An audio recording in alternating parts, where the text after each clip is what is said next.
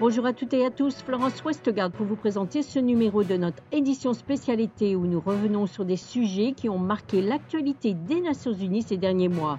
Aujourd'hui, nous allons rencontrer Immaculée Songa, survivante du génocide de 1994 contre les Tutsis au Rwanda.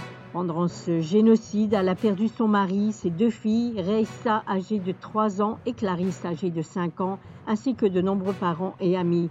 Lors de son passage à New York, elle a témoigné de sa douleur et a appelé à l'engagement de tous pour la prévention du génocide. Pour elle, la future génération a une grande responsabilité pour qu'il y ait une paix durable. Écoutons son témoignage.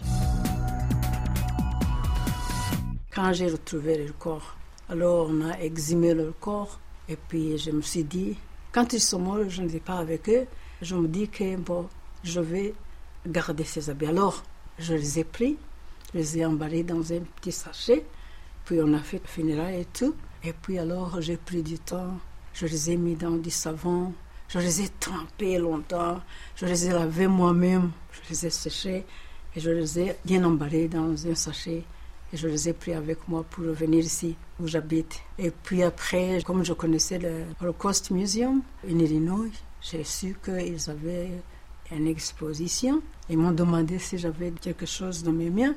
Alors c'est une grande occasion pour voir que mes enfants ils vont dire l'histoire, même si elles ne sont plus ici. Elles vont raconter l'histoire en regardant ses habits. Si tu vois ses habits, même s'ils ont été lavés, tu peux voir les taches, les taches de sang et tout. Et tu peux imaginer comment elles sont mortes. Et Immaculée, euh, comment arrive-t-on à surmonter un, un événement si horrible? Au début, c'était très difficile, je vais vous le dire. Les deux mois après le génocide, j'ai refusé d'aller travailler. Je me disais pourquoi aller travailler?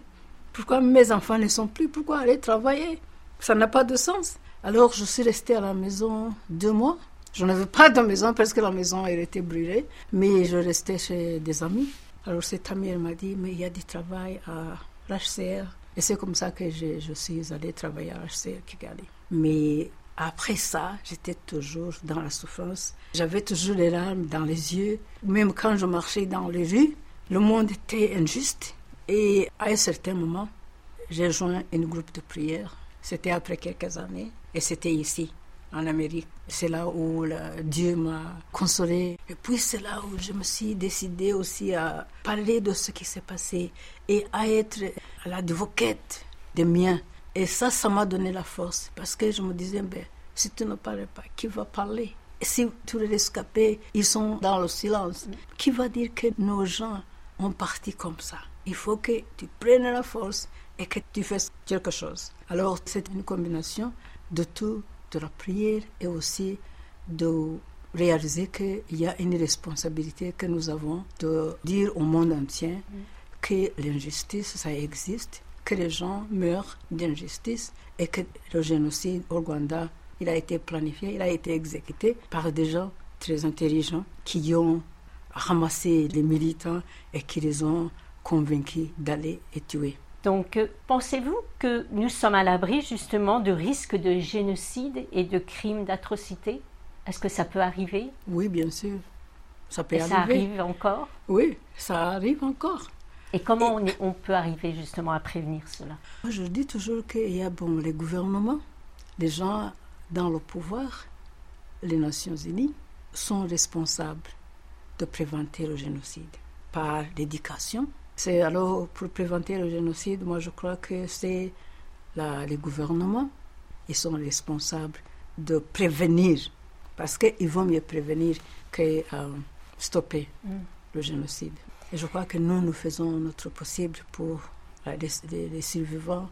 Nous sommes motivés parce que bon, il faut oublier notre malheur pour sauver les autres, pour que vraiment il n'y ait plus de génocide. Mm. Et nous avons tous la responsabilité, non seulement les gouvernements, mais aussi les survivants. Nous devons dépasser nous-mêmes pour aller loin, nous amener la paix dans le monde. Et c'est ainsi que se termine ce numéro de notre édition spécialité. Vous pouvez retrouver tous nos articles et programmes sur notre site internet et nos réseaux sociaux Facebook et Twitter. Merci de votre fidélité et à bientôt.